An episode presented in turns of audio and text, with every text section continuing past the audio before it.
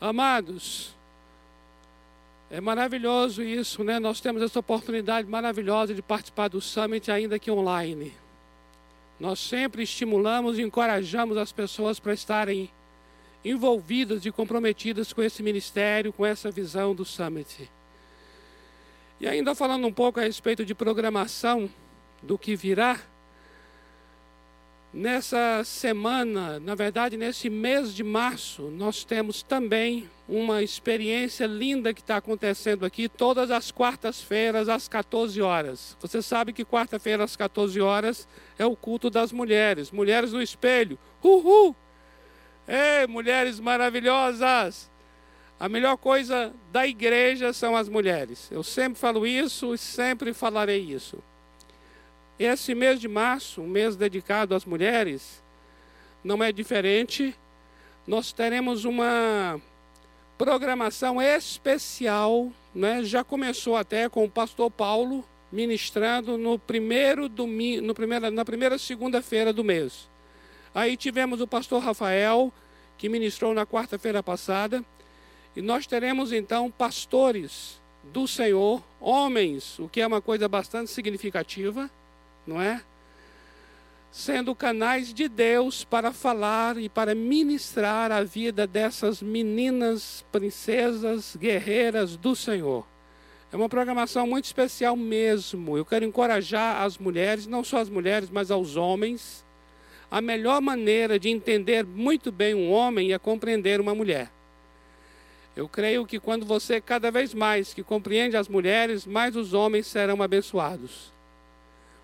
Por isso, nós queremos encorajar você para que participe presencialmente, temos ainda condições disso através das inscrições, às 14 horas, toda quarta-feira, e também online. Você pode participar de longe também, recebendo uma palavra especial a cada quarta-feira nesse mês de março. Glória a Deus. E amados, falar também nesse mês de março, o mês de março está um mês maravilhoso, né? O que já foi dito aqui a respeito de março. Nesses domingos à noite, domingos à noite, às 19h30, nós teremos também uma participação muito especial de homens de Deus que estarão aqui neste mês para estarem compartilhando sobre este evangelho do Senhor Jesus, e eu chamaria de um evangelho encarna, encarnado, onde a palavra do Senhor se faz carne, uma mensagem encarnacionista, um evangelho que entra, que transforma. Nós queremos nesse ano dar muita ênfase a essa questão evangelística, um corpo saudável que cresce um corpo que cresce de maneira saudável. Nós queremos nos organizar como um corpo saudável para evangelizar, para, para invadir as trevas, para levar o evangelho da graça. Porque, amados, as vidas importam, vidas importam. Foi o que nós compartilhamos aqui com o pastor Tiago no mês passado, no mês de fevereiro. O Evangelho cuida de pessoas. E nesse mês de março, nós vamos estar continuando nesse mesmo espírito, baseado num texto de Mateus, capítulo 25, versículos 34 a 40. Olha aqui, ó. Está aqui a nossa tela que diz: Venham benditos de meu Pai. Venham benditos de meu Pai. Mateus 25, 34 a 40. Você lembra daquele texto que Jesus disse: Tive fome e me deram de comer, tive sede e me deram de beber, estava nu e vocês me vestiram, eu estava enfermo e vocês cuidaram de mim, e eu estava na prisão e vocês me visitaram. É este evangelho, amados, que se preocupa com pessoas, que se preocupa com vidas, vidas, vidas importam. É este evangelho que nós queremos que esteja no coração de cada um aqui. Haja um avivamento nesta igreja. Na verdade, avivamento tem sido o clamor desta casa e tem sido o tema das lições das células. nós estamos orando por um avivamento. E um, tremenda, um tremendo aspecto do avivamento são pessoas se dando para cuidar de outras, pessoas se doando para cuidar de outras. Uma igreja que deixa de ser egoísta, autocentrada, infantilizada e passa a ser uma igreja que se importa com outras pessoas. Um evangelho que de fato transforma quem está ao redor.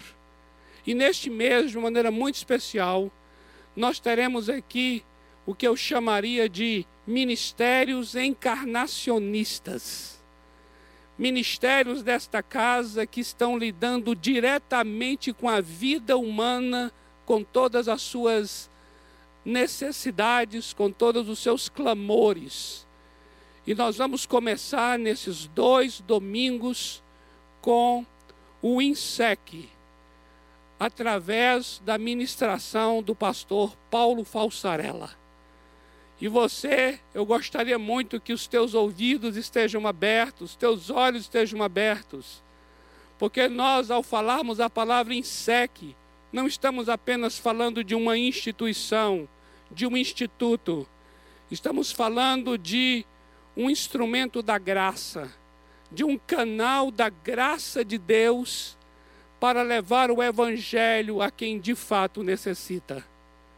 Por isso, amado, esteja teu coração agora responsivo, receptivo, para ser um canal de Deus, para ser um voluntário de Deus, para oferecer a sua vida em sacrifício vivo, santo e agradável a Deus. Aproxime-se deste ministério, conheça este ministério, se comprometa com este ministério. E eu posso garantir, sem nenhuma demagogia, a tua vida não será mais a mesma. Pastor Paulo, querido, está contigo a palavra. É uma alegria muito grande e é uma honra e um privilégio enorme receber pastor Paulo Falsarella para ser canal de Deus, profeta do Senhor, para abençoar a igreja nesta hora.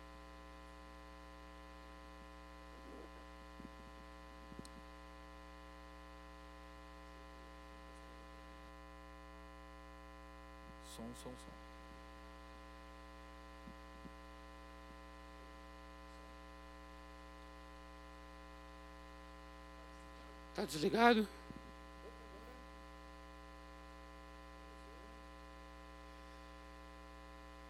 Agora sim. Som. Teste. Tudo bem aí?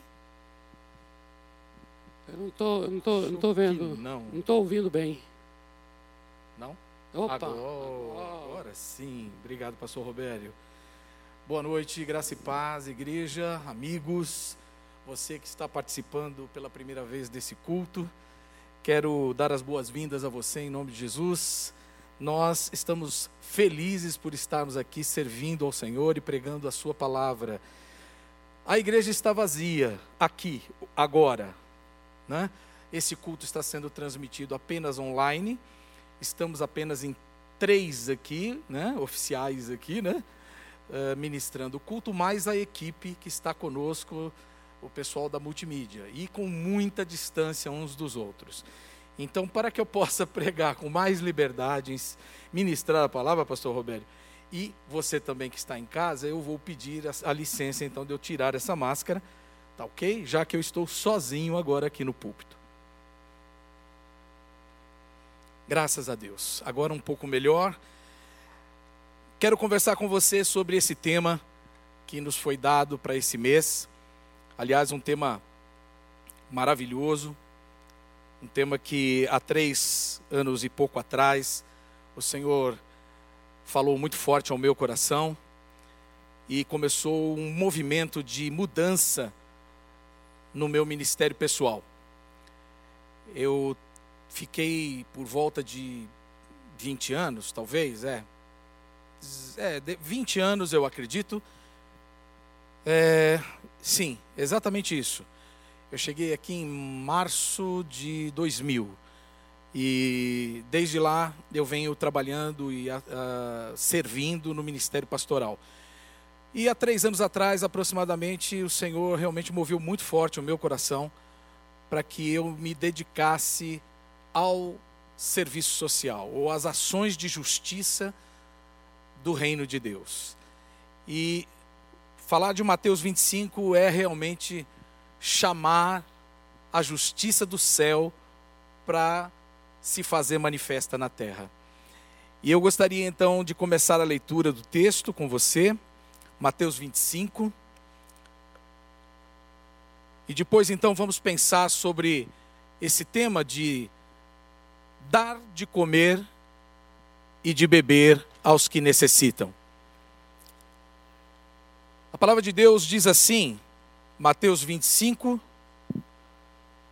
34 a 46. Então o rei dirá aos que estiverem à sua direita: Venham, benditos de meu Pai, recebam como herança o reino que foi preparado para vocês desde a criação do mundo. Pois eu tive fome e vocês me deram de comer, tive sede e vocês me deram de beber, fui estrangeiro e vocês me acolheram, necessitei de roupas e vocês me vestiram Estive enfermo e vocês cuidaram de mim. Estive preso e vocês me visitaram. Então os justos lhe responderam: Senhor, quando te vimos com fome e te demos de comer, ou com sede e te demos de beber? Quando te vimos como estrangeiro e te acolhemos, ou necessitado de roupas e te vestimos? Quando te vimos enfermo ou preso e fomos te visitar? O rei responderá: Digo a verdade: o que vocês fizeram a algum dos meus menores irmãos, a mim o fizeram. Então ele dirá aos que estiverem à sua esquerda: Malditos, apartem-se de mim para o fogo eterno, preparado para o diabo e os seus anjos. Pois eu tive fome e vocês não me deram de comer. Tive sede e nada me deram para beber. Fui estrangeiro e vocês não me acolheram. Necessitei de roupas e vocês não me vestiram. Estive enfermo e preso e vocês não me visitaram. Eles também responderão: Senhor, Senhor, quando te vimos com fome ou com sede ou estrangeiro, ou necessitado de roupas, ou enfermo ou preso, e não te ajudamos? Ele responderá: Digo a verdade, o que vocês deixaram de fazer a algum desses mais pequeninos, também a mim deixaram de fazê-lo. E estes irão para o castigo eterno, mas os justos para a vida eterna. Pai, nessa noite, mais uma vez, nós te pedimos a graça para poder pregar a tua palavra. Senhor, pelo teu espírito, dirija os meus pensamentos e as minhas palavras. Queremos aqui ministrar aquilo que é teu e edificar o teu povo, para que este corpo que é teu cresça com saúde, seja fortalecido na verdade, seja liberto pela verdade, seja curado pela verdade. Fala conosco, Senhor, nessa noite e ensina-nos como de fato sinalizar o teu reino neste momento, nesta geração, nesta cidade aonde o Senhor nos plantou. Para a glória do teu nome, queremos fazer isso. Amém. Muito bem, meus queridos, essa manhã eu escutei a palavra do pastor Samuel, que nos ensinou que o nosso Deus, o Cristo a quem nós servimos, ele não está distante e nem indiferente. Mas esse nosso Deus, esse nosso Senhor, a quem servimos e chamamos de Salvador e Senhor, Ele espera que nós, seu povo, sua igreja, o imitemos, o imitemos numa virtude muito específica, a de viver em comunhão, uma comunhão simples e piedosa. Grave isso no seu coração. Quando nós vivemos uma vida simples e piedosa, nós certamente poderemos estar sinalizando o jeito de Deus viver e fazer as coisas através de nós. Vida simples e piedosa é a vida firmada na palavra de Deus, firmada nos, nas leis, nos princípios e nos valores de Deus. Essa palavra que lemos agora nos traz algumas perguntas muito comuns. Eu não sei se para você ou para mim, só para mim, muito para você, mas eu sempre perguntei como de fato um cristão deve socorrer os necessitados. Ouvimos tantas coisas Ouvimos que não, você não deve dar esmolas, não, você não deve dar dinheiro, não, você não deve socorrer, porque essas pessoas poderiam estar trabalhando, essas pessoas poderiam estar ali fazendo outra coisa, por que, que elas não vão trabalhar? Então, são muitas formas de pensar e muitos julgamentos. E a questão é: quem são os pobres na Bíblia? O que, que a Bíblia ensina sobre como tratar os desfavorecidos. Qual é a cultura do céu, a cultura de Deus a respeito de recompensas? É a meritocracia? Galardão? A graça? Como, como nós conjugamos todas essas coisas, meus irmãos? Será que há uma só delas certa? Todas estão certas? E como praticá-las no nosso dia a dia. Esse sermão de Jesus, ele fala sobre o reino de Deus, e para mim, a chave para a interpretação é de fato o reino de Deus. Quando nós pensamos em reino, fica tudo muito mais fácil de entender. Entender a palavra, entender a nossa posição, entender quem é o Senhor, quem somos nós seus servos, quem é o Pai, quem somos nós, seus filhos, e o que é esperado de nós. Apesar de Jesus usar o termo aqui, o reino de Deus será como, ele não está comparando o reino com as virgens. E é muito comum pensar assim. O que está em questão aqui, de fato, é o tempo e a forma como nós gastamos ou investimos no tempo que Deus nos dá. O termo aqui, quando, chama muito atenção. Quando? Quando o Senhor voltar, quando é a palavra ou o termo que chama a nossa atenção nessa palavra, neste trecho. E o Senhor está colocando aqui em destaque o que nós estamos fazendo neste tempo que Ele tem nos dado, nesta cidade onde nós estamos plantados, na igreja aonde Ele nos permitiu congregar. E essa tese é fortalecida quando Jesus afirma ali no verso 13, ele diz: Portanto, vigiem, porque vocês não sabem o dia e nem a hora. Vocês não sabem o dia e nem a hora. Essa palavra que nós lemos em Mateus 25, 13, ela está ligada a outras que vêm antes. E na verdade é um raciocínio só. Se você pega Mateus 24 e vem o sermão escatológico, você vem, você vem lendo, você vem ouvindo as palavras de Jesus, você vai entender que é um só raciocínio. E a parábola dos talentos, ela também desenvolve o mesmo argumento. Depois de muito tempo, o Senhor daqueles servos voltou e acertou contas com eles.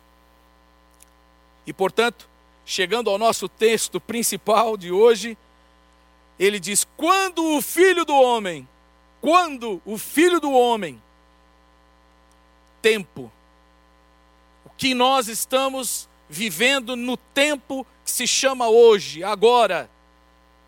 Esse tempo que é dado por Deus a nós como um presente, mas também como uma missão, como uma responsabilidade, como filhos de Deus, como igreja do Senhor Jesus, como agência do reino. É interessante que a palavra começa dizendo: Venham benditos de meu Pai. Venham benditos de meu Pai. Esse benditos aqui tem um termo diferente. Na época e na linguagem do grego usual, eles usavam outra palavra para falar feliz, bendito. Aqui é usado Macários, e Macários é uma felicidade que não vem de nenhum outro lugar senão de Deus. Ela procede do coração de Deus. Ela é até um vocábulo que é pouco comum. Eu diria que é do léxico divino.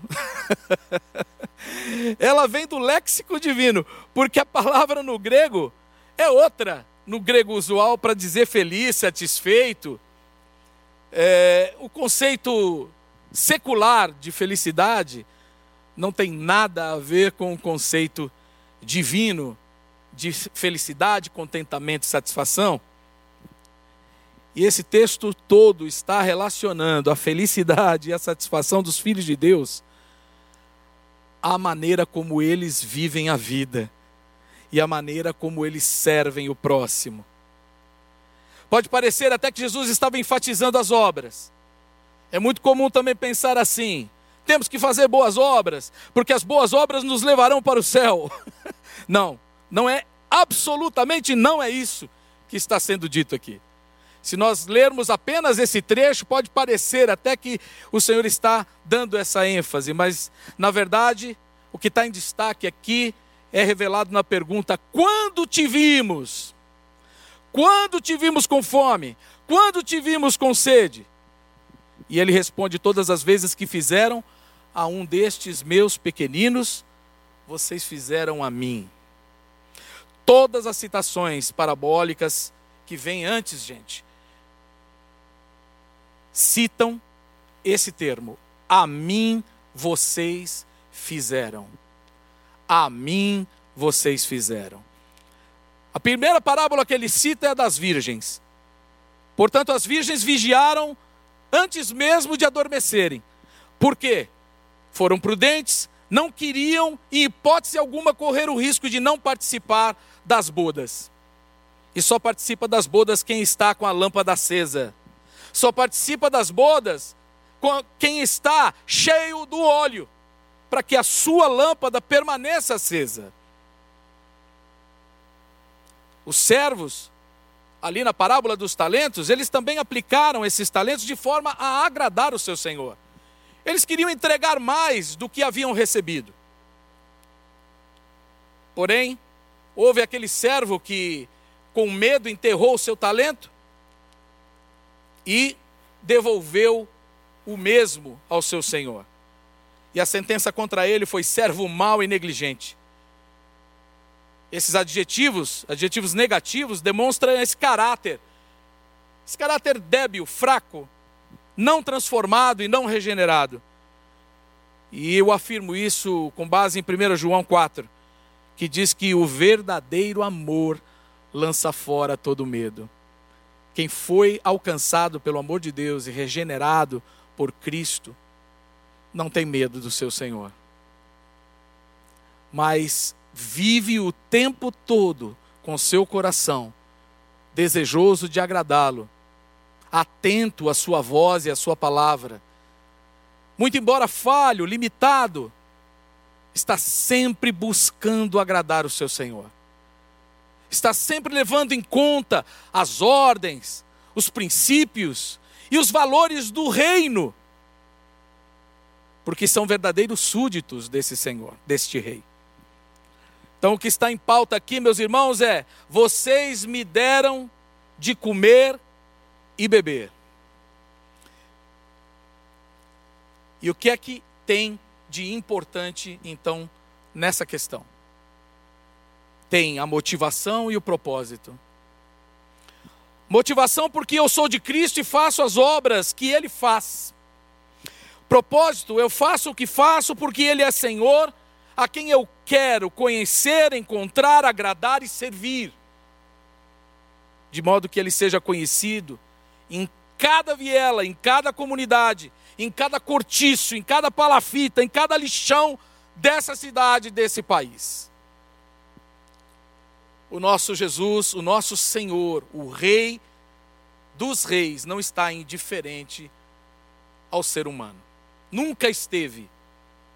E nós, como seu povo, não podemos estar também. Nós não podemos passar de largo, como o levita, como o sacerdote passou em relação àquele homem caído na parábola do bom samaritano. Nenhuma ocupação ou preocupação em nossa vida deveria ser motivo para não enxergarmos o próximo e as suas necessidades. É isso que está aqui em, em evidência. Isso nos faz lembrar o que Jesus disse em Mateus 5, Sermão do Monte, quando ele diz: Vocês são o sal da terra, vocês são a luz do mundo, e não se pode esconder. E ele diz: Assim brilhe. Vocês são, vocês são, não se pode esconder, e assim brilhe a luz de vocês. Para que vejam as suas boas obras e glorifiquem ao Pai que está nos céus. Portanto, nós somos regenerados por esse Senhor, por esse Cristo, por Jesus, para que nossa vida e a vida da igreja, a vida do seu povo, pudesse revelar, sinalizar um o que nós chamamos de ecossistema divino, ou seja, um novo jeito de viver, um novo jeito de existir e coexistir, para que a glória de Deus seja manifestada em nós e através de nós, para que as pessoas possam perceber, ver de fato, tocar algo real, palpável, de que o reino de Deus de fato é real e ele está no meio de nós. Foi assim com Jesus. E era para ter sido assim com Adão, com Abraão, com Isaac, com Israel. E deve ser assim com a igreja, porque essa é a missão que nos foi dada. Nós somos o Israel espiritual de Deus. A missão nunca mudou e nem mudará. Ela será cumprida, ela será terminada. E isso pode ter certeza, porque o próprio Deus dará conta disso ela é de Deus, mas ela também foi delegada a nós. Nós somos agentes dessa missão. A igreja é a agência de Deus para o cumprimento dessa missão na face da terra. O reino de Deus aqui e agora, até que ele venha em toda a sua plenitude. Aleluia. É isso que esse texto nos diz.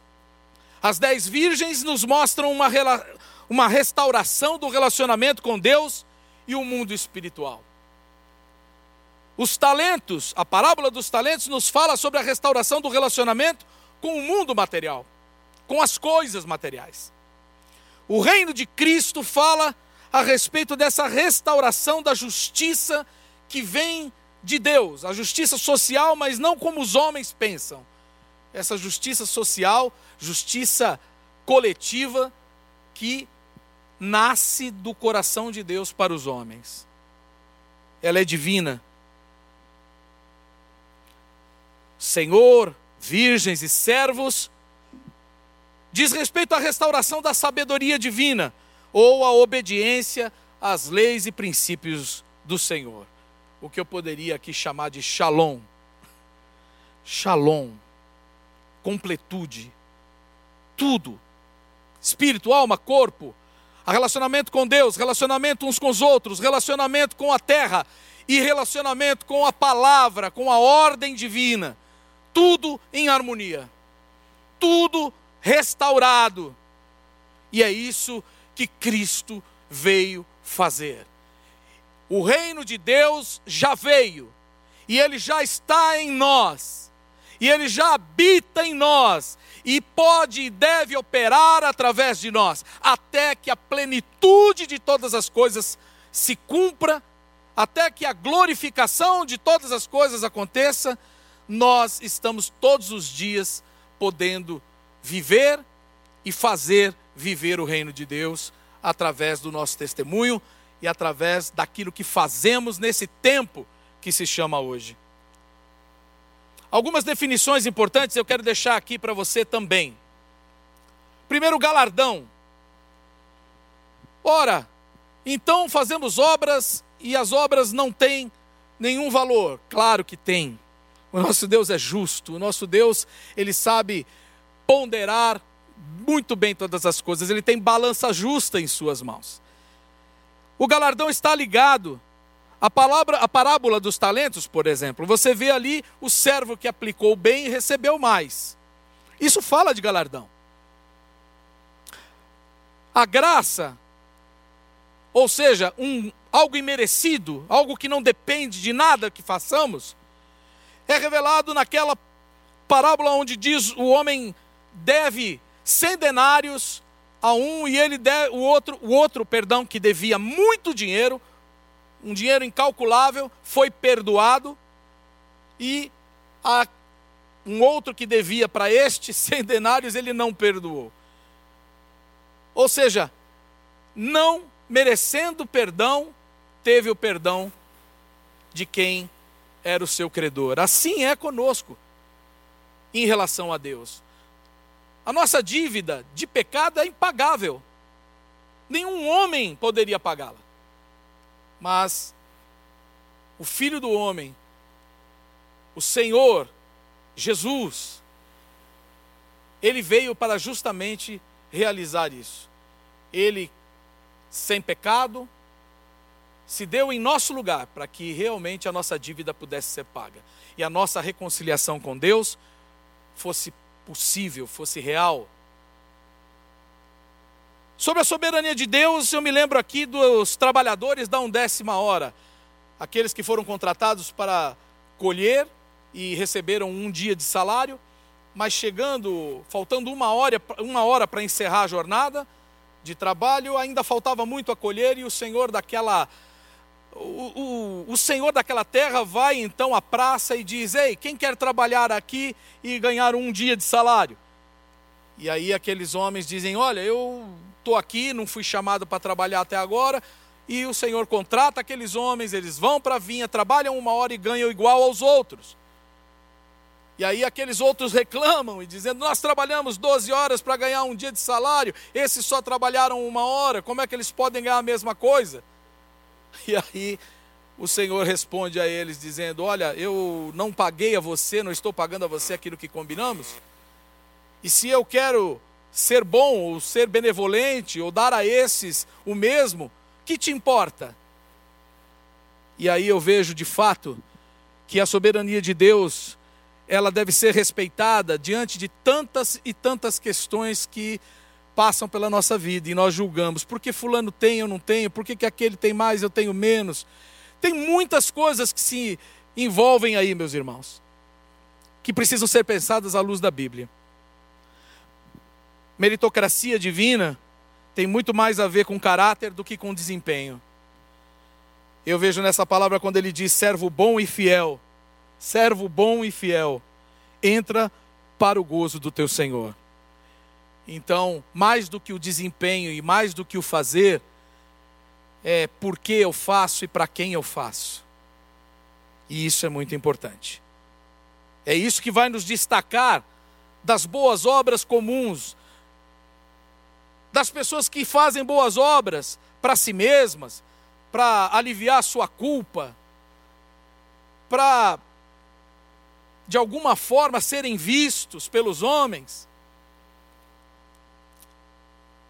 As boas obras para as quais fomos criados para andar nela, como diz Paulo aos Efésios, elas têm um único propósito: revelar o amor e a pessoa do nosso Senhor e Salvador Jesus. É mostrar de fato o plano de Deus, o plano eterno de Deus para a vida humana, através do que fazemos e como fazemos. Isso é fruto do Espírito, né, meus irmãos? É o amor que é doador. Portanto, é para quem nasceu de novo, é para quem teve uma experiência pessoal com Jesus. É algo que não, não precisa fazer força, é algo que você não precisa. Como é que eu vou dizer isso? Você pulsa dentro de você. Você é movido pelo Espírito que habita em você, que é o Espírito de Deus e que ressuscitou o nosso espírito. Há essa vida de Deus dentro de nós. Por isso fazemos. Eu queria, portanto, aqui pedir um, a exposição do outro slide, para a gente falar um pouquinho sobre essa questão do coração de Deus com os pobres. E podemos aprender um pouquinho com a palavra de Deus como lidar com essa situação na forma prática. Tem aí o nosso próximo slide. Isso. Deixa naquele ali, por favor. Isso. Essa palavra que está aí na tela e você está vendo, tzedaká, ela é o termo bíblico para justiça. E ela tem muito mais a ver com justiça social ou a justiça de Deus para o mundo dos homens do que propriamente caridade, fazer caridade. Sedaká tem a ver com o que o nosso Deus é. Ele é o Jeová Tsekenu, justiça nossa.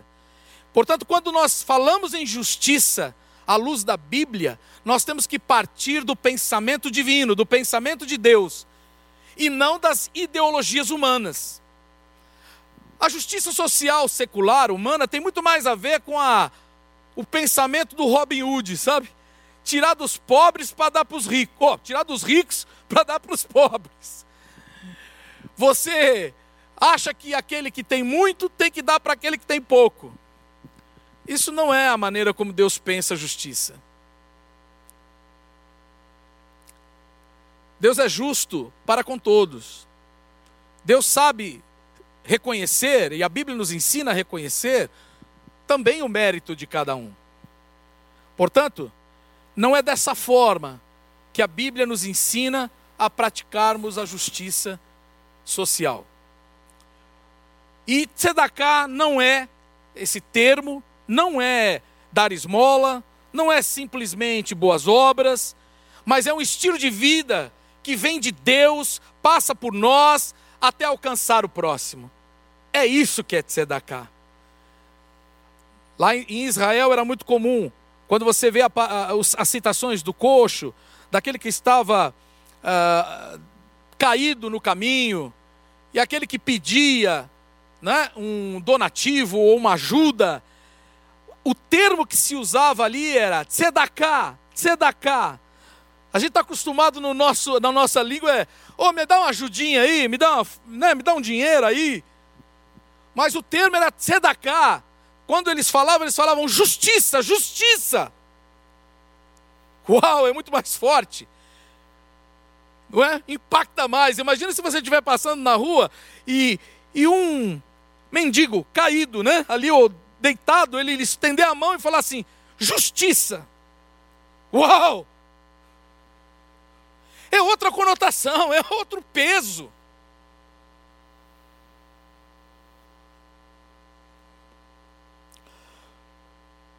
Próxima tela, por favor. Próxima. Está mais resumidinha. Portanto, assim, olha, no judaísmo, o que, que significava tzedakah? Ou significa até hoje, né? É um dever. É um dever. Todo judeu, ele tem o dever de praticar tzedakah. Ele tem esse dever, porque no pensamento judaico isso também atrai bons, bons resultados para o judeu, para a pessoa. Mas, no, no conceito, na essência desse termo, o que está aí é declarar o amor ao Criador, o amor ao próximo e promover o que se chama de Tikkun Olam. Eu vi isso daqui no Hospital Einstein. Tem lá um, uma exposição, não sei se está lá ainda hoje, mas tem uma exposição chamada Tikkun Olam que é a restauração do mundo. Ou seja, em outras palavras ou mais, para nós é o reino de Deus. é quando eu pratico tzedakah, eu eu estou dizendo: venha o teu reino, seja feita a tua vontade, aqui na terra, como ela já está feita nos céus. Que ela venha do teu coração para o meu coração, Senhor, e alcance o coração dos outros. A sabedoria rabínica tem um ensinamento e, e, diz assim, né? Quando o mundo está em chamas, Hashem nos pergunta, ou nome, né? Hashem significa o nome, porque o judeu não, não fala o nome Deus, né? Não fica dizendo Deus, para não dizer em vão. Assim pensa eles, pensam eles. Quando o mundo está em chamas, Hashem nos pergunta: onde está você? Onde está você? E eu não consigo esquecer do que aconteceu no Éden. Quando tudo ali estava pronto para funcionar à maneira de Deus, entra ali o tentador,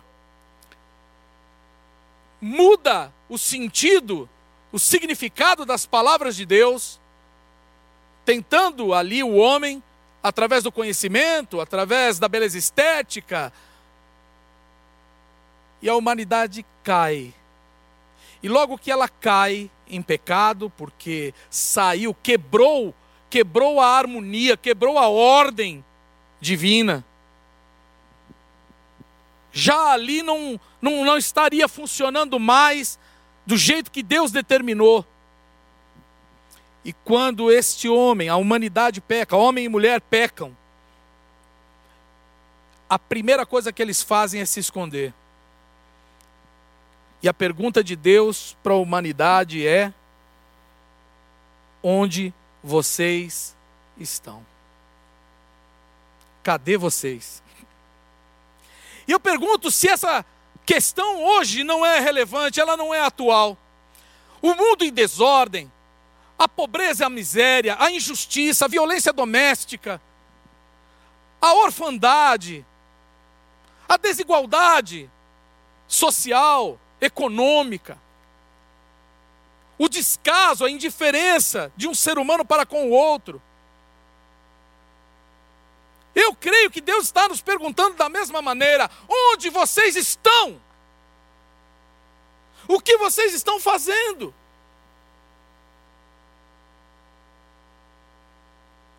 Em Cristo nós somos restaurados, irmãos, regenerados.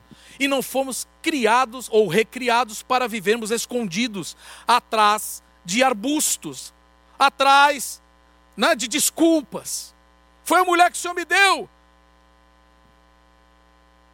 é porque a situação é assim, não tem jeito. Ah, todo mundo faz assim. Ah, mas se eu não fizer dessa forma, eu não prospero.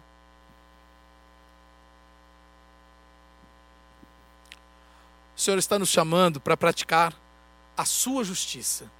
E a justiça divina não é de direita nem de esquerda, ela é do alto. E nós precisamos parar de polarizar nós precisamos parar de emprestar nossa mente e o nosso coração a ideologias humanas.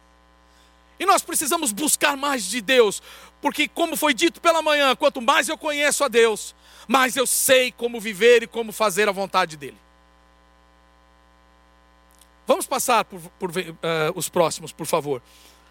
Aí você vê, de uma forma prática, eu quero agora mostrar a você o que a Batista do Povo vem fazendo através dos seus braços sociais o INSEC e também a BCP. E a BCP vai poder falar muito mais aqui da, da, do aspecto que ela trata. Mas nós estamos hoje defendendo o direito de toda criança e adolescente conviver em família. Não é possível que a igreja faça vista grossa a isso e que perpetue a orfandade.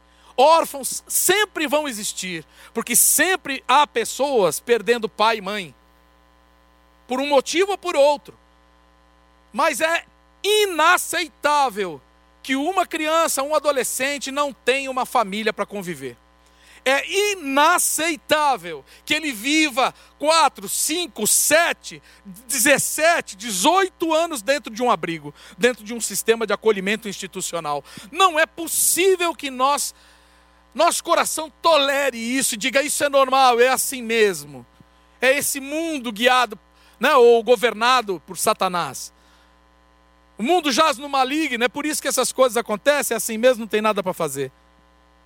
Nós não podemos calar a nossa voz. Outra tela vai mostrar para você também a nossa defesa por toda criança que tem o direito à vida, à saúde e uma educação de qualidade. O direito ao nascimento, o direito ao crescer com saúde, com todas as suas necessidades supridas. A educação de qualidade.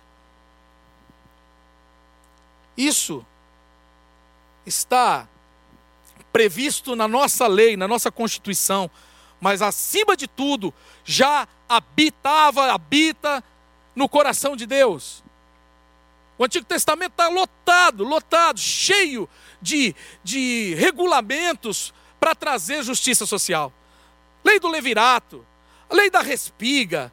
É tanto que tem ali que é tremendo você ver como Deus sempre se preocupou em que a gente não tivesse demais ou só para nós, mas que todos pudessem ser supridos segundo as suas necessidades. As medidas podem ser diferentes, mas uma medida inaceitável é nada. É menos. É que não um não tenha nada ou viva marginalizado. Próximo slide vai falar também a respeito dos estrangeiros. Todos merecem uma oportunidade para reconstruir a sua história. Irmãos, vamos amar o estrangeiro, como se ele fosse um entre nós. É isso que a Bíblia diz. Ah, mas eles vieram tirar o nosso emprego. Ah, mas eles vieram, eles não vieram tirar nada. Eles nem vieram porque queriam. Eles foram obrigados a sair da sua terra natal, a deixar sua casa, a deixar seus parentes. Eu estou falando daqueles que estão debaixo de uma crise humanitária, não aquele que veio, mudou de país para fazer uma carreira. Estamos falando do, daqueles que estão em situação de refúgio, daqueles que foram empurrados para fora da sua nação. A igreja é esse lugar de convergência. A igreja é esse colo generoso. A igreja precisa se mobilizar em relação a essa causa. O outro vai falar a respeito da erradicação da orfandade, né? O próximo slide. Por favor. Obrigado. Já falei aqui. Aí vocês vão vendo todos os, os projetos que nós temos hoje, né? Você está vendo o refúgio, você está vendo agora o Conta de Novo, que trabalha em pró de preparar os pretendentes à adoção. E nessa questão aqui é por que existe tanta gente querendo adotar e não consegue? Nós já explicamos aqui em outros momentos. Porque as pessoas querem adotar recém-nascido, branco, sem nenhum problema, sem nenhuma mancha, nem mácula. E aí, a disponibilidade de crianças com esse perfil para adoção é mínima. A maioria esmagadora delas está na faixa de 4, 5, 6 anos para cima. O que é comumente chamado de adoção tardia. Nenhuma criança vai para um abrigo e poderia ficar mais do que dois anos, irmãos. Absurdo.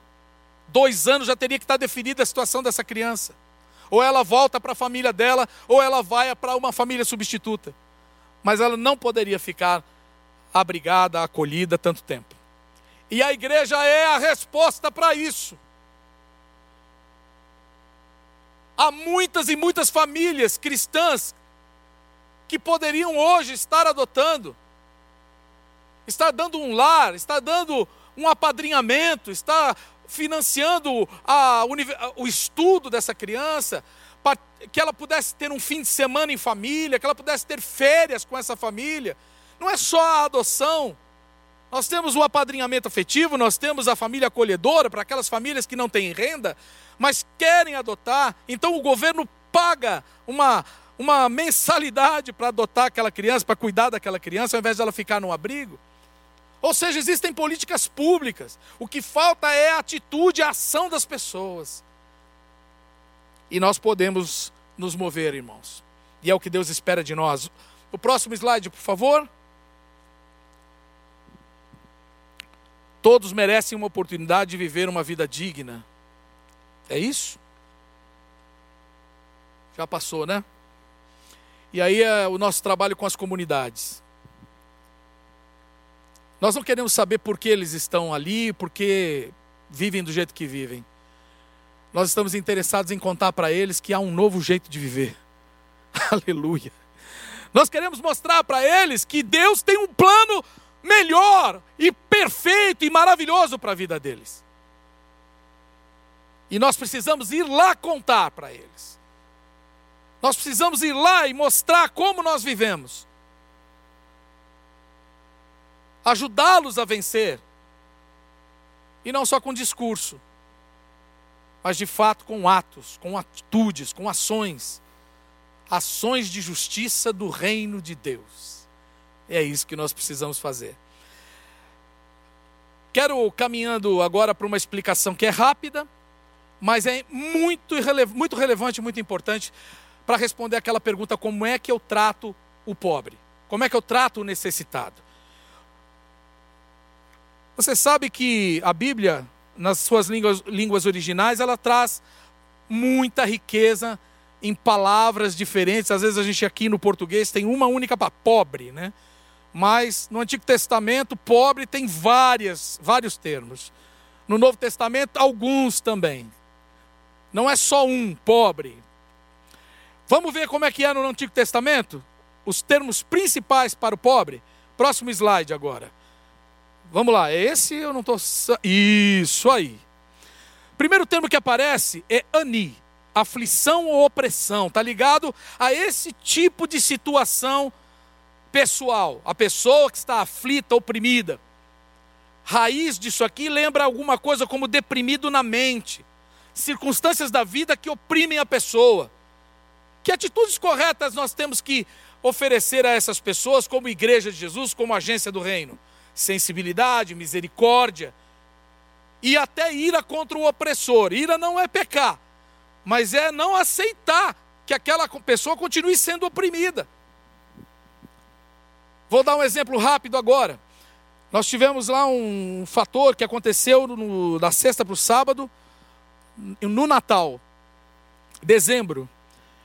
Há uma invasão ali perto do, do INSEC, uma casa, e ligou a líder comunitária para nós, que também é assistente social, é, desculpe, conselheira tutelar, e ela ligou e disse: Pastor, e graças a Deus que ela ligou e disse: Pastor, aleluia.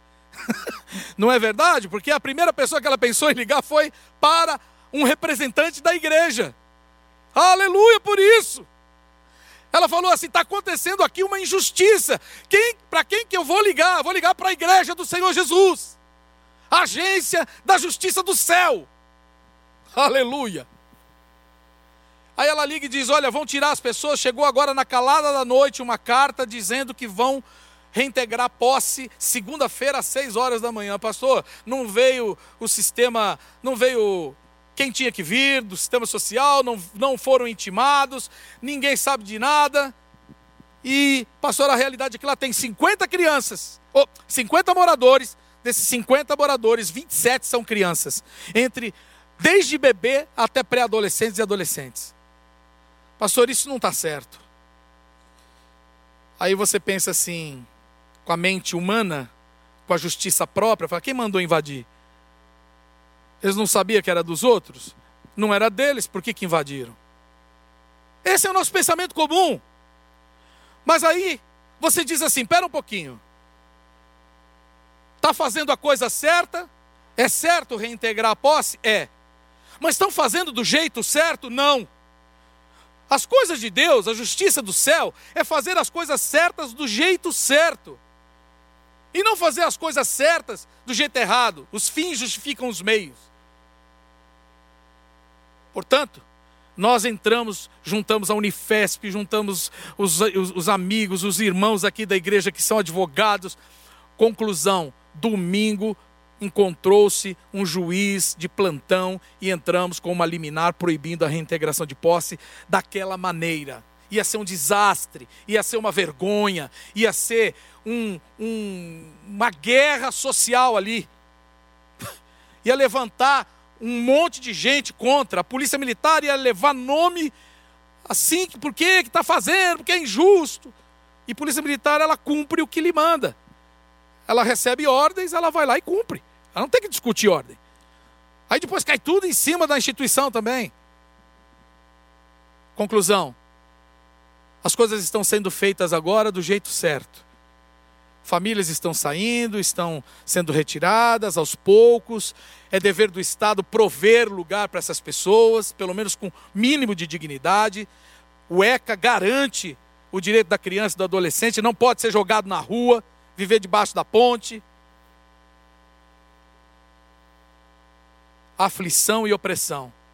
Nós precisamos agir com misericórdia, sensibilidade e levantarmos a voz como profetas uma voz profética. Ei, poder público, ei, Estado, não pode ser assim.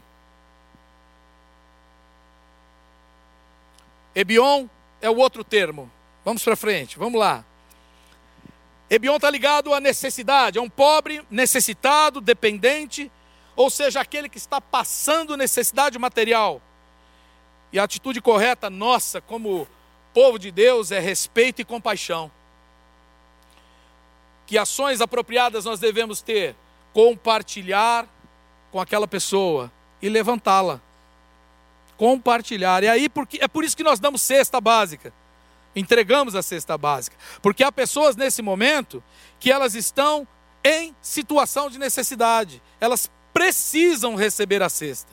Sabe por quê? Porque são pessoas que vivem, são autônomos, são pessoas que não têm um, um, uma, um emprego, registrado. São pessoas que dependem. Se ela trabalha naquele dia, ela ganha. Se ela não trabalha, ela não ganha. E com a pandemia, com o isolamento social, com tudo que nós temos visto, há muitas pessoas que não estão podendo trabalhar. E se elas não podem trabalhar, não ganham. E se elas não ganham, não podem comer. Portanto, não é questão de discutir, é questão de suprir, de prover. E aí eu dou graças a Deus por este povo, eu dou graças a Deus por essa igreja que tem sensibilizado sim. Ano passado foram mais de 300 toneladas entre alimentos e produtos que foram entregues na mesa de pessoas, de famílias necessitadas. Glória a Deus por isso. Foi para o Senhor, em nome dele que fizemos, aleluia. Foi para a glória dele. Foi para que, que as pessoas possam dizer: Louvado seja Deus, esse Deus dos crentes é bom. Aleluia! Outra palavra, vamos lá. Tem que ser rápido. Outro termo é rache. Espoliado, roubado. Já viu pessoas que ficaram sem nada? Elas não estavam, eh, não foram negligentes e nada, mas aconteceu problemas na vida dela em que elas ficaram sem nada. Seja por crise humanitária, seja por uma situação de guerra, seja por uma situação de saúde, epidemia, não sei, ficaram sem nada atitude correta nossa, mais uma vez, solidariedade. E as ações apropriadas é restituir e fazer justiça. Se alguém foi roubado ou foi tirado alguma coisa de alguém e aquilo é injusto, nós precisamos nos levantar, sermos voz. Por isso nós temos muitos advogados, oh aleluia, irmãos advogados, olha você podendo fazer, né, ser um instrumento de justiça, realmente defendendo causas justas, podendo dar assistência àqueles que não têm voz por si mesmos, não tem recursos para se defender. Seja um instrumento de da justiça de Deus, restitua ou faça restituir. Outro termo, Mazor. mas está ligado à deficiência, a uma falta. E nós temos que ter a atitude de desejar o melhor àquela pessoa, desejar o melhor para ela. Ela não tem entendimento, ela está fora de prumo, ela está desgovernada. E aí, ao invés de julgarmos dizendo assim, deixa, deixa para lá. Nós exortarmos em amor, nós chamarmos para perto, nós ensinarmos aquilo que Deus pensa, nós falarmos uma, duas, talvez até três ou cinco, dez vezes. Aqui tem uma, um testemunho para dar. Fernando, eu vou falar o nome, Fernando é o nosso irmão, que ele vivia nas ruas de São Paulo, totalmente dependente das drogas, e foi um dia resgatado por um centro terapêutico chamado Morada do Altíssimo. Pastora Vera, uma irmã em Cristo, que tem feito um trabalho brilhante de restauração de vidas. Depois de lá, essa, esse centro terapêutico é parceiro da BCP.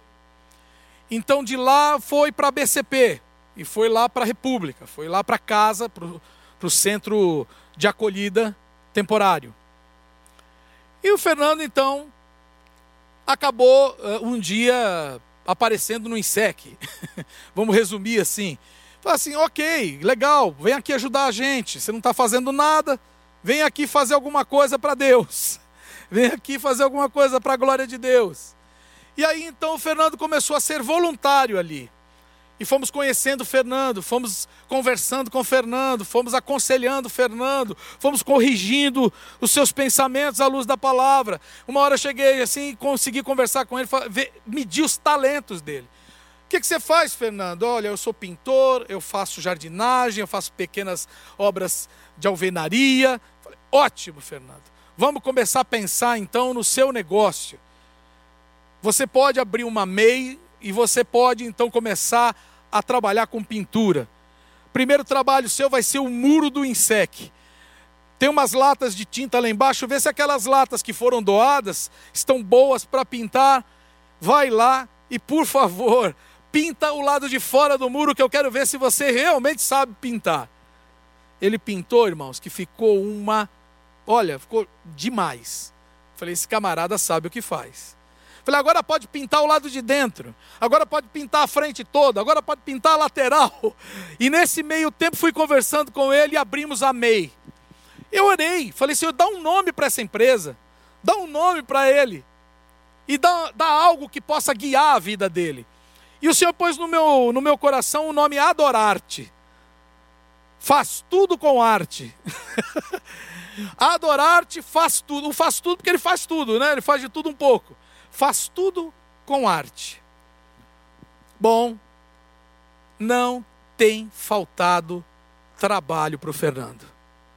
Ele já pegou mais de cinco serviços em menos de 40 dias. Eu só não vou falar o valor aqui do faturamento, porque não está correto fazer isso. Mas ele está feliz. Apareceu essa semana lá com a caixa de ferramenta e falou assim: Pastor, olha aqui, eu comprei, comprei com o dinheiro do meu trabalho, comprei as minhas ferramentas. Pastor, muito obrigado. Irmão, eu transfiro esse muito obrigado a você. Igreja do Senhor. Esse muito obrigado é para nós, mas é para a glória de Deus. Ele que transforma. Olha que coisa linda, ele era uma pessoa totalmente sem tendo falta total de senso, de direção. Essa deficiência, né? Que hoje está sendo totalmente suprida, não é pela sabedoria de Deus. Aleluia. Próximo, rapidamente, vamos lá avançando. Fica comigo ainda aí, viu, querido? Você já deve estar jantando, mas não tem problema. Fica comigo e pega esse aprendizado, porque ele é muito importante.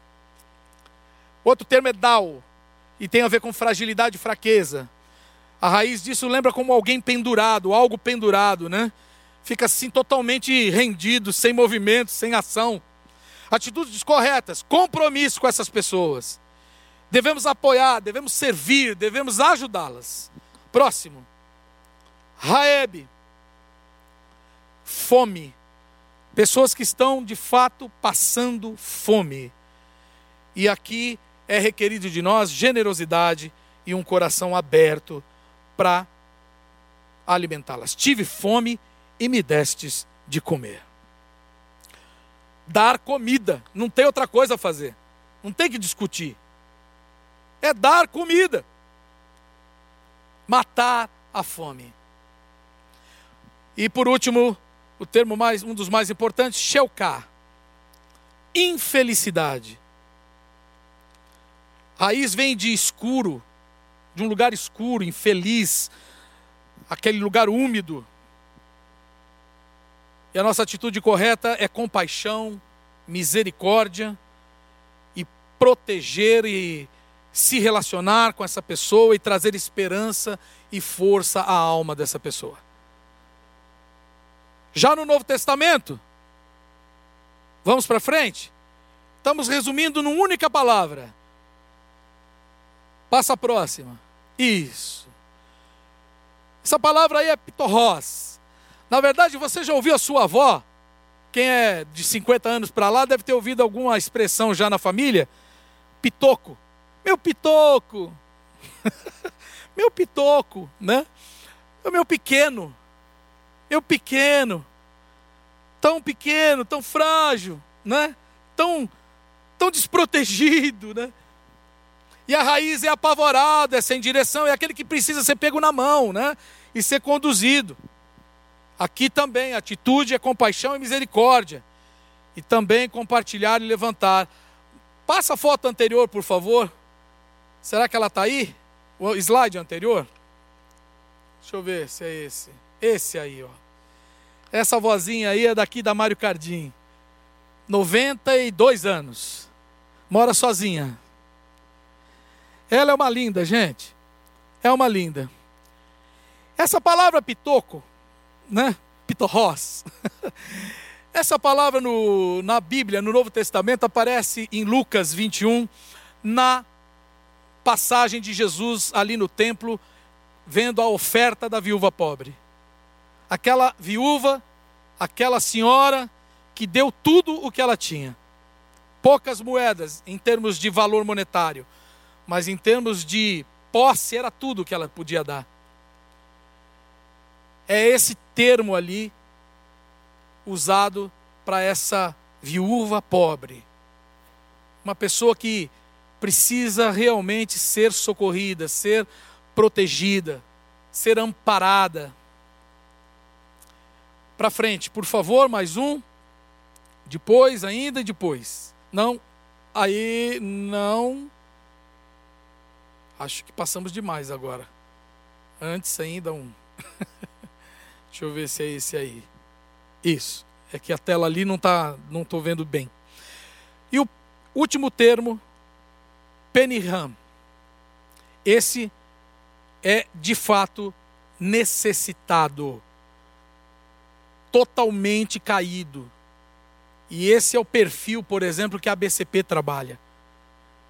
É esse termo em que, se você não levantar ele, ele não vai conseguir levantar. Se não for alguém ali dar a mão, estender a mão e persistir, ele não consegue levantar. Vai morrer daquele jeito. Agora eu quero que você veja uma coisa no próximo slide comigo, por favor. Esse slide é da ONU e fala sobre os Objetivos de Desenvolvimento Sustentável. Eles dividiram, olha, olha pastor Robério, olha aqui pastor Tarcísio, que interessante. Eles dividiram na dimensão social, ambiental, econômica e institucional. Será que tem alguma semelhança com aquilo que o, o nosso Deus ensina e propõe através do modelo de reino? Totalmente. Totalmente. Sabe o que é isso aqui? Muito embora eu não estou aqui defendendo o ONU, não estou aqui defendendo nada disso. Eu estou aqui enxergando um mundo que está clamando por justiça. Eu vejo aqui um mundo que está desesperado para que se manifeste aquele que é justo.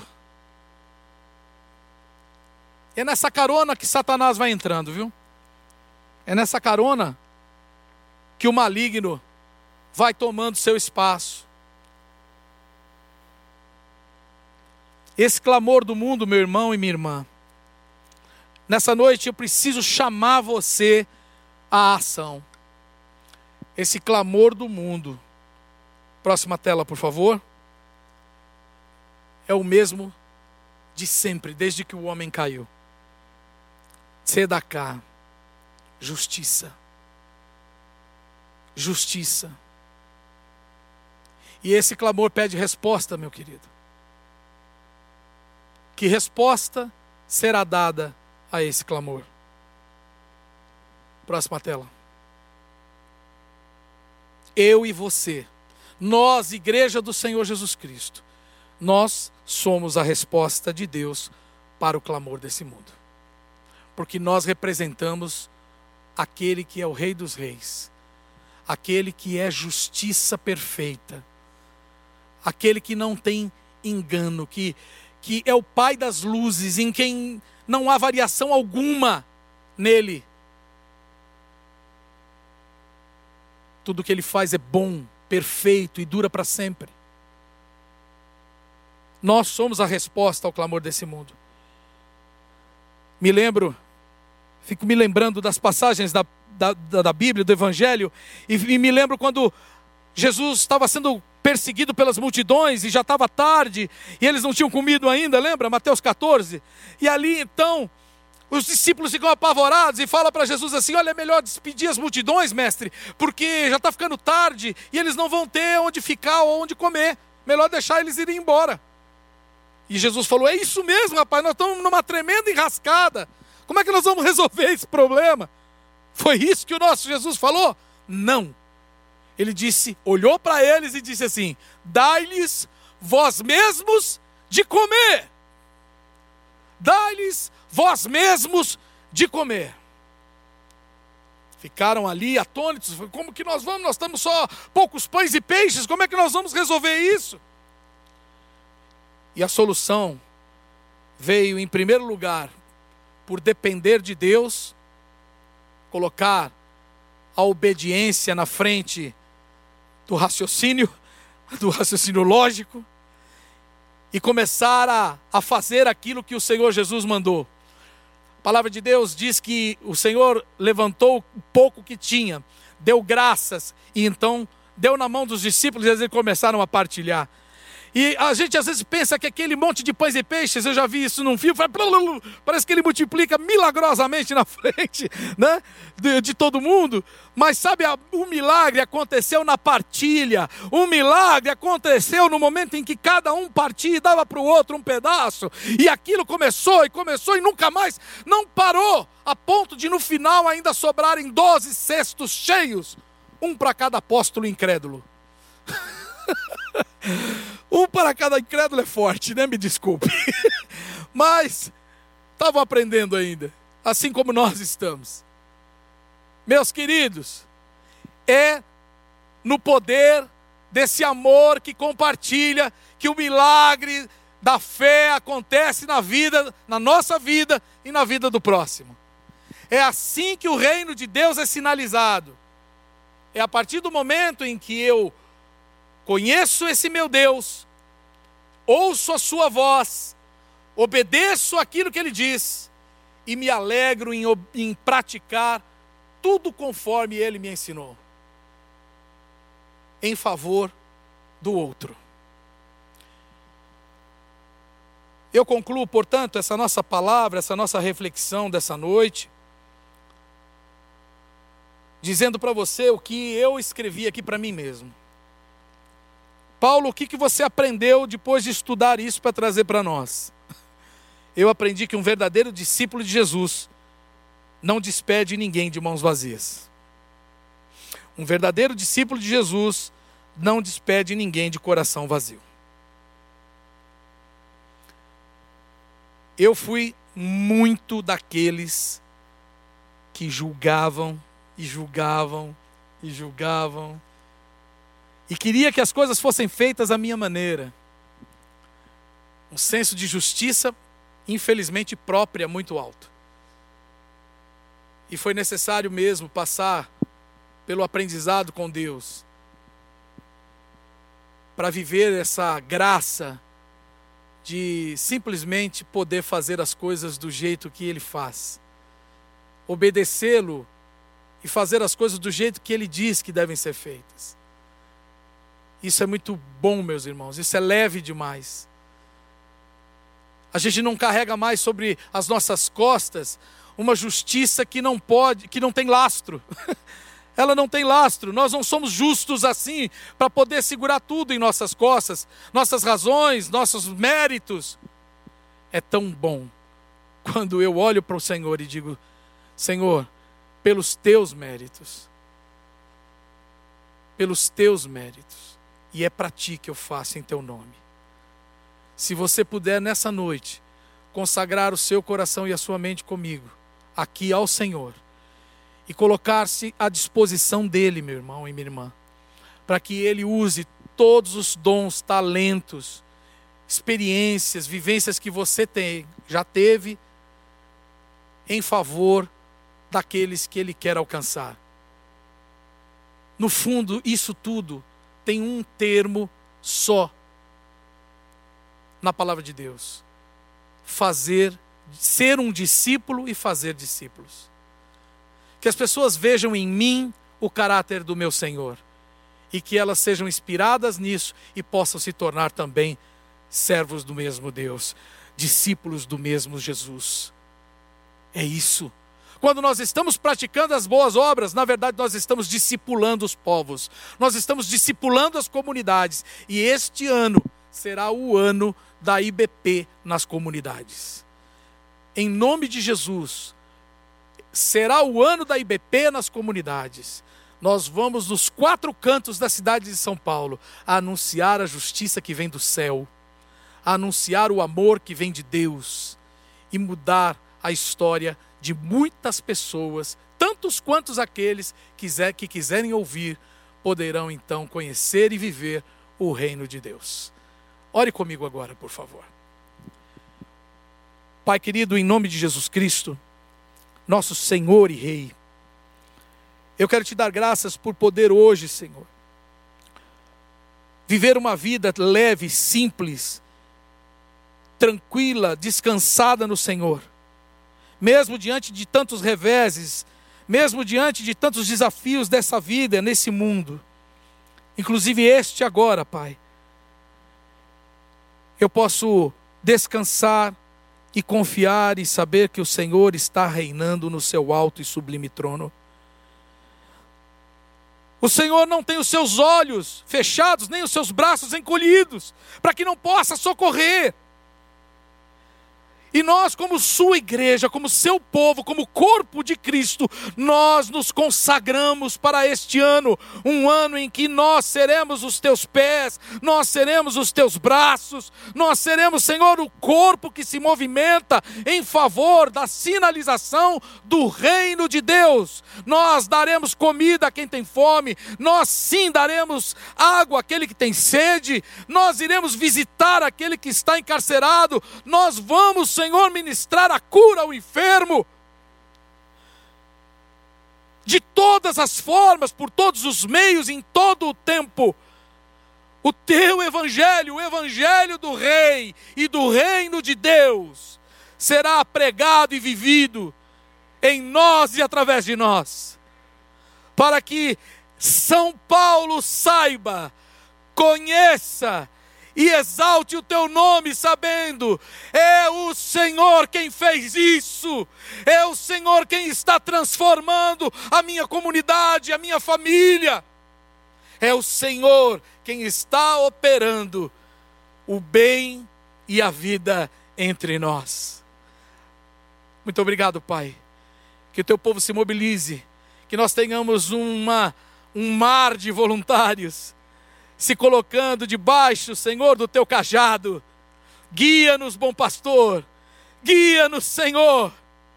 Nós queremos também, naquele grande dia, ouvir a tua voz dizendo: Bem-aventurados, mais que felizes, benditos de meu Pai, entrem para a recompensa e para a alegria do reino do vosso Deus. Que assim seja entre nós todos os dias, para a tua glória, Senhor. Amém. Graças a Deus. Quero também pedir a você que está ouvindo essa palavra agora, se você ainda não fez por um gesto de fé, se você está andando sem Deus, se você está caminhando sem a direção do Espírito de Deus, se você está governando sua própria vida, e entendeu que esse tempo agora é um tempo em que nós precisamos nos voltar para Ele e ouvir a Sua voz e andar conforme os seus princípios e valores. E eu pergunto a você: seria isso ruim?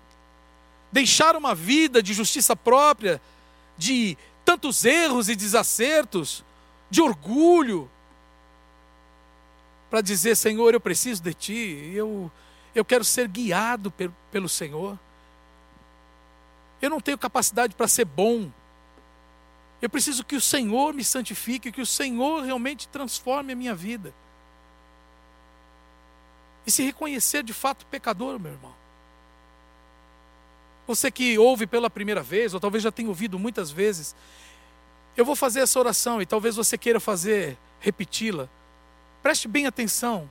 E se essa oração fizer sentido para você, eu peço então que você faça contato conosco.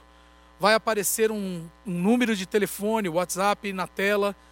E eu gostaria muito que você pudesse dizer: Olha, eu fiz a oração, eu estou interessado em saber mais sobre Jesus, eu quero ser um discípulo de Jesus. Preste bem atenção nessa oração agora. Pai, eu sei que sou pecador e sei que não tenho justiça em mim mesmo para me justificar.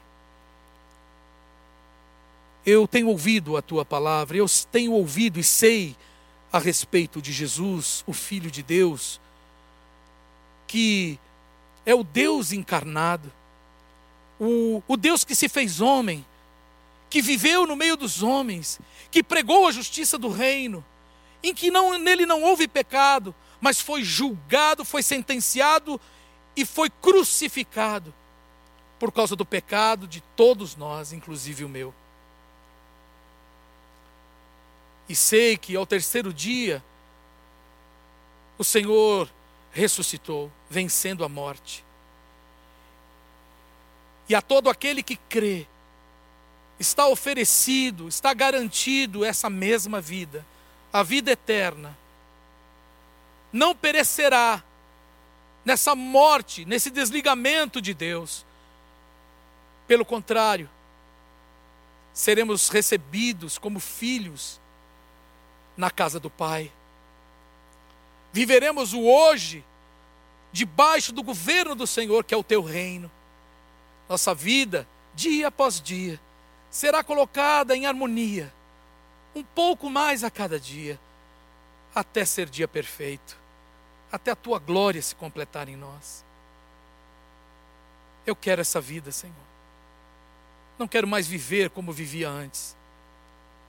Por isso, eu te peço, Senhor Jesus, entra em meu coração, faz morada em mim.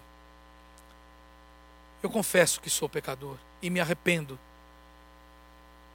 E confesso que eu preciso de Deus e preciso me reconciliar com o Pai. E sei que somente o Senhor pode fazer isso. Tu és o que resgata, o que restaura e o que religa o homem a Deus. Eu entrego meu coração a Ti, Senhor, e quero viver a minha vida para a glória do Teu nome. Em nome de Jesus eu oro e creio que assim será. Amém. Graças a Deus. Se você então fez essa oração ou concorda com ela, aí dentro do seu coração, por favor, faça contato conosco. Nós queremos muito te ajudar nessa caminhada, assim como também fomos ajudados. Ninguém deve andar sozinho. A igreja existe para isso para que todos aqueles que creem possam fortalecer uns aos outros. Essa casa está aberta para você, nossos telefones e, acima de tudo, nosso coração. Que você possa fazer contato conosco, ainda hoje ou amanhã. Deixe o recado. Se você deixar ali no WhatsApp ou ligar, nós vamos retornar a você. Que Deus te abençoe e te guarde. Que Ele possa resplandecer o seu rosto sobre você, tendo misericórdia de você e da tua casa. Que Ele resplandeça o rosto sobre você e te dê a paz, meu irmão, minha irmã, querido ouvinte, visitante. Uma ótima semana debaixo da paz do Senhor Jesus. Amém.